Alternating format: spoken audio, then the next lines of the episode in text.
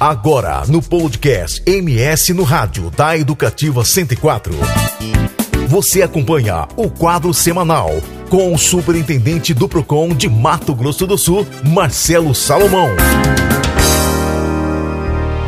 Marcelo, bom dia, né? Falando aí da compra virtual, que, que tem muita praticidade, mas ao mesmo tempo o consumidor tem que ficar muito atento porque podem surgir problemas por aí, né?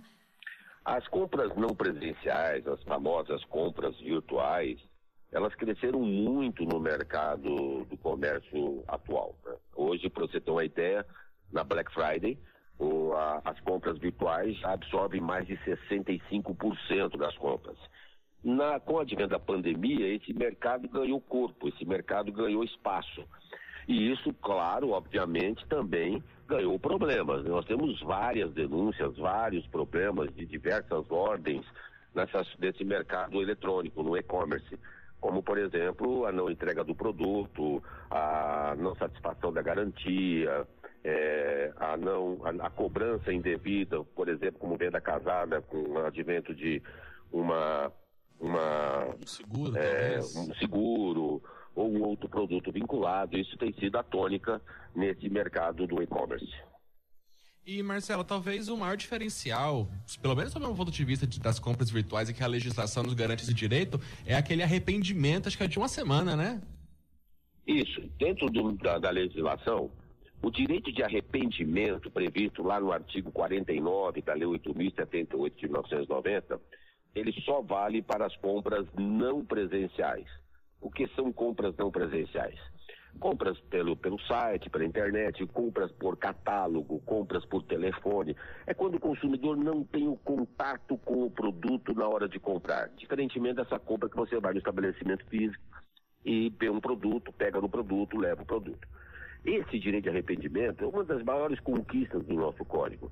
E muitas das vezes não são respeitados no e-commerce, ou nas compras por catálogos, ou nas compras por telefone mas é sim norma objetiva, onde o consumidor tem o direito de se arrepender e o prazo é de sete dias a contar da chegada do produto na mão do consumidor para que ele possa exercer esse direito. Ele deve mandar imediatamente um e-mail para a empresa dizendo que não, não quer mais o produto, devolvendo o produto em perfeito estado de condições, isso é bom ficar claro, a empresa não, também não pode ser prejudicada se o, produto, se o consumidor estragou o produto ou usou o produto com desgaste, nesses sete dias, e aí o consumidor devolve sem custo adicional ao consumidor. Isso é uma norma é, muito importante de proteção e de equilíbrio na relação do consumo. Marcelo, comprei um produto, o produto chegou quebrado, mas eu só vi depois que eu abri o pacote. E agora, como devo proceder? Direito claro do consumidor. Se um produto chegou com vício, dano ou defeito, e esse consumidor tomou ciência desse produto ao chegar nas mãos dos produtos, se o consumidor não quiser se arrepender da compra, é, o fornecedor é obrigado a substituir. A lei estabelece em produtos eletrônicos que o consumidor, que o fornecedor tem o direito de encaminhar esse produto para assistência técnica. Essa assistência técnica não pode extrapolar 30 dias. Normalmente, quando acontece dessa forma, o consumidor se arrepende do produto e pede a devolução com estorno da quantia paga ou cancelamento do crédito, se porventura foi pago no crédito. Então, é norma objetiva, o consumidor tem todos os direitos estabelecidos na lei para que ele seja garantido na compra desse produto, se o produto, na substituição desse produto, se o produto tiver vício, dano ou defeito.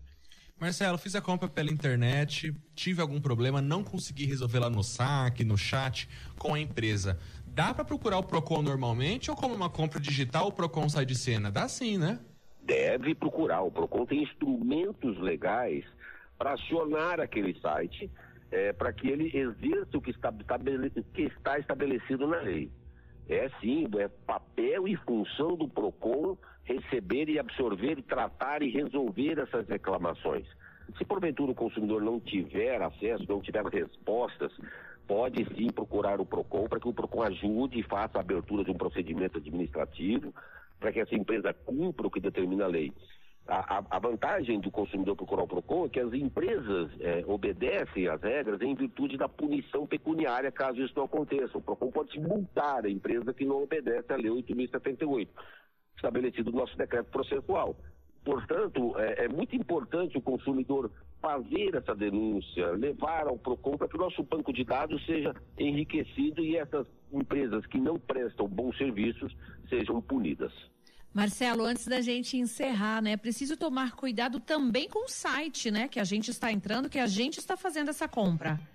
Nós temos um número de sites é, falsos no Brasil, perfis fakes, sites de estelionatários, de bandidos, de criminosos, muito grande.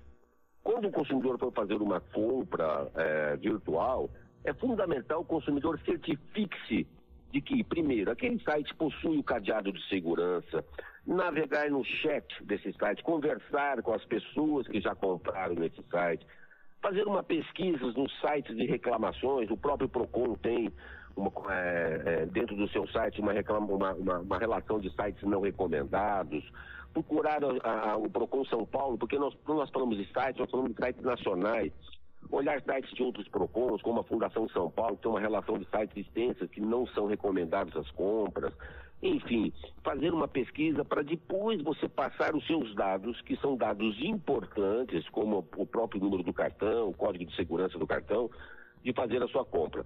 É, essa, essa pesquisa e essa orientação é fundamental para evitar que se caia em golpes. Nós temos um cardápio de golpes no Brasil extenso, muito grande, e o consumidor precisa se proteger desses golpes, e o PROCON está sempre à disposição para isso. Marcelo, é sempre bom lembrar os canais de comunicação, né?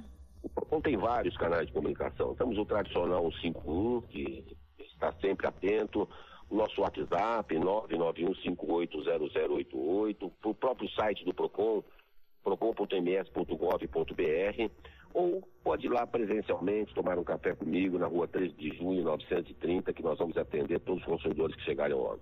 Nós acabamos de conversar com o superintendente do PROCON de Mato Grosso do Sul, Marcelo Salomão.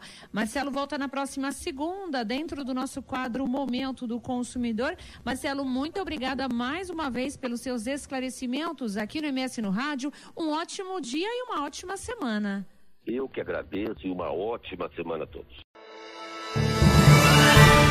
Você conferiu a entrevista do dia com Joel Silva e Eva Regina no podcast do MS no rádio da FM Educativa 104.